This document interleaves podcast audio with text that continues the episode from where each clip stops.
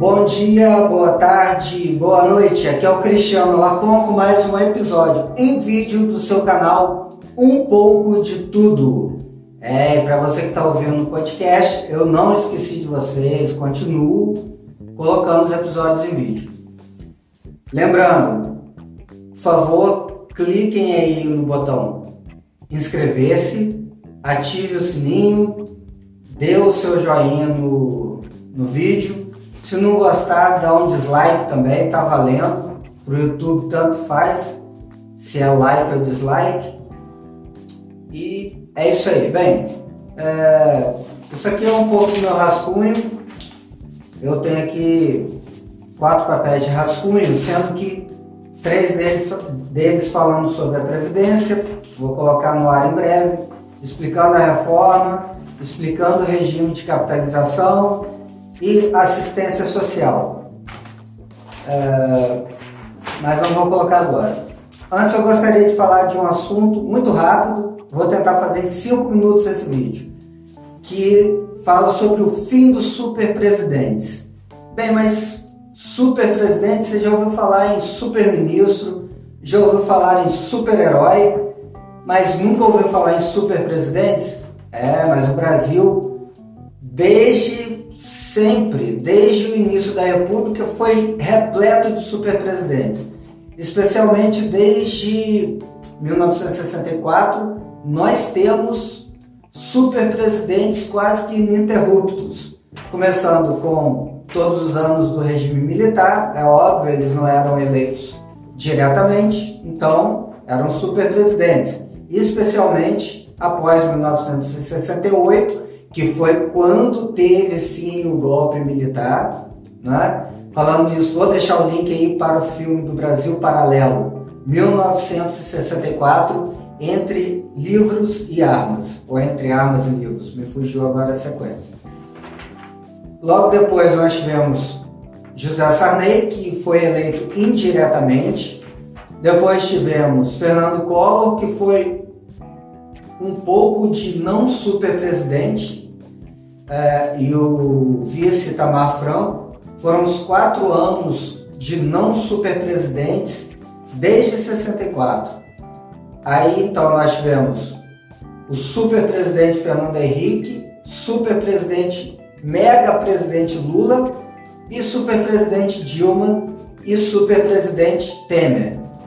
Mas por que, que eles são super presidentes, já que eles foram eleitos pelo povo? Porque eles governavam sem o Congresso. Aí você fala, sem o Congresso, mas o Congresso não estava lá. Negativo, eles foram comprados. É a mesma coisa que você falar que o seu time venceu a partida com o juiz comprado, dando pênalti que não existe, dando falta que não existiu, anulando o gol do adversário, que é legítimo, ou seja, você ganhou porque você comprou, e assim foram esses presidentes aí do nosso período democrático, até o ano passado, né? Porque o ano passado nós tivemos a eleição do Bolsonaro, em 2019 nós estamos tendo desde o Fernando Henrique o primeiro não super presidente do Brasil, mas sim um presidente, e eu vou te dizer por quê, vou chegar lá. A gente tem é, visto muito aí na mídia sobre a guerra do executivo com o legislativo, aquela briguinha, aquela picuinha por causa de tweet do, do presidente com o presidente da Câmara e do Senado, e que tem que ter é, articulação política, não tem aquele murmurinho todo, né? Mas eu vou te dizer uma coisa, isso é uma coisa boa, mas por que, que é boa? Primeiro, não é uma guerra. Não é uma guerra. Isso, na verdade, para quem não sabe, é, como acontece um terremoto, é mais ou menos como um terremoto. Terremoto acontece porque você tem algumas falhas entre as placas tectônicas, né?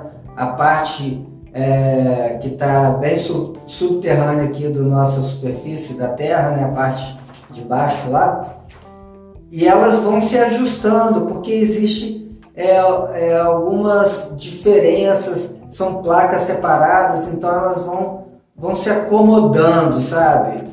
para poder ficar em uma posição mais firme. E é mais ou menos isso que está acontecendo. Então, quando se acomoda, existe um terremoto. Mas depois do terremoto, há essa acomodação e aí fica tudo em paz novamente. E é exatamente isso que está acontecendo. Por quê? Porque o legislativo teve os seus grilhões quebrados. Né? Teve os seus grilhões quebrados. Que isso aqui? Tá voltando. Tá.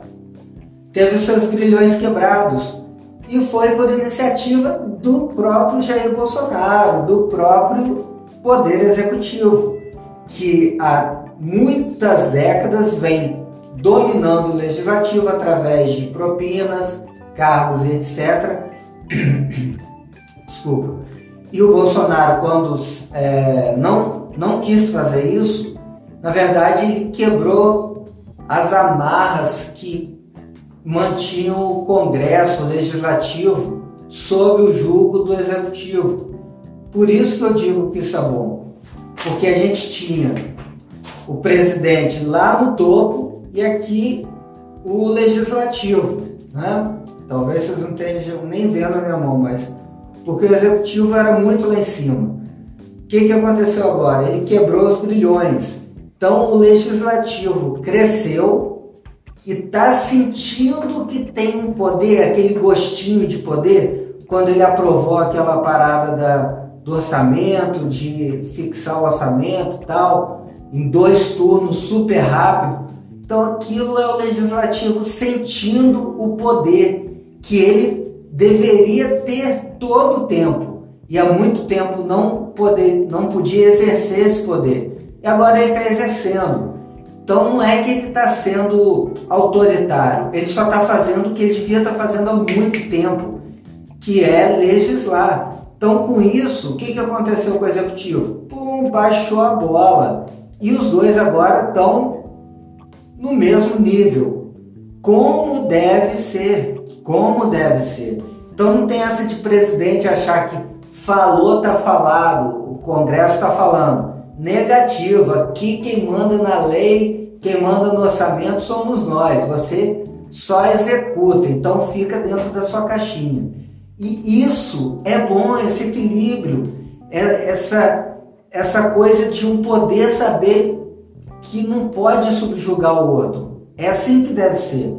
Mas é, a gente tem que lembrar que ainda existe uma corrente, uma amarra que está prendendo o legislativo, que é o poder judiciário. A gente está bem chateado aí que o presidente do Senado, Davi Alcolumbre, não está querendo botar essa tal de CPI lavatória para frente, porque os senadores é, têm o rabo preso, muitos aí estão com medo de serem pegos pela justiça, então tem toda essa coisa de, é, de como que eu vou dizer, de poupar o judiciário, especificamente quando a gente fala da esfera federal, o STF, para que o STF poupe eles também, entendeu? Então, ainda existe essa influência do judiciário sobre o legislativo. Sobre o executivo não, porque até que prova o contrário, o Bolsonaro não tem nada que desabone ele em relação à, à vida pública dele. Então, por isso que o judiciário não consegue exercer o poder hoje sobre o executivo, mas sobre o legislativo ainda tem. Mas, só que o, esse equilíbrio de poder tem muitas ferramentas que um poder controla o outro.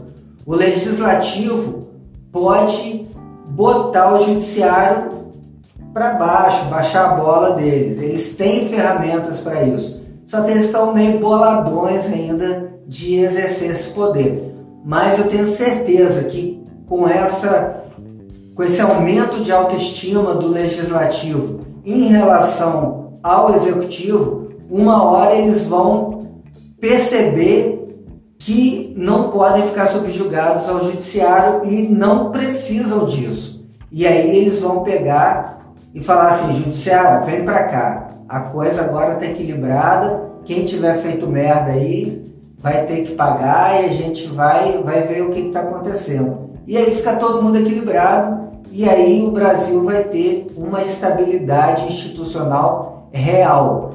Esse período de turbulência é muito chato, a gente às vezes fica impaciente, que queria que a mudança viesse no primeiro, na primeira semana, mas é um processo que, que ocorre com o tempo.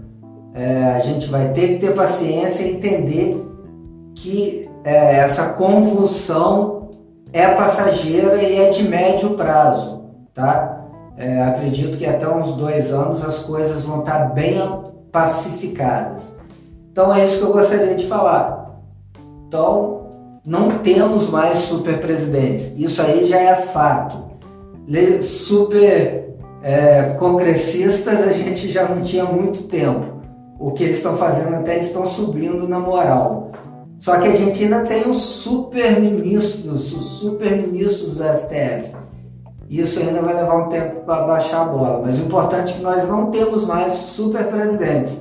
Graças ao nosso querido presidente Jair Bolsonaro, que entregou o poder exercido pelo executivo durante tanto tempo de forma não republicana, ele abriu mão de exercer esse poder. Isso é uma boa coisa e mostra que ele tem boas intenções. Foi isso que eu queria dizer hoje.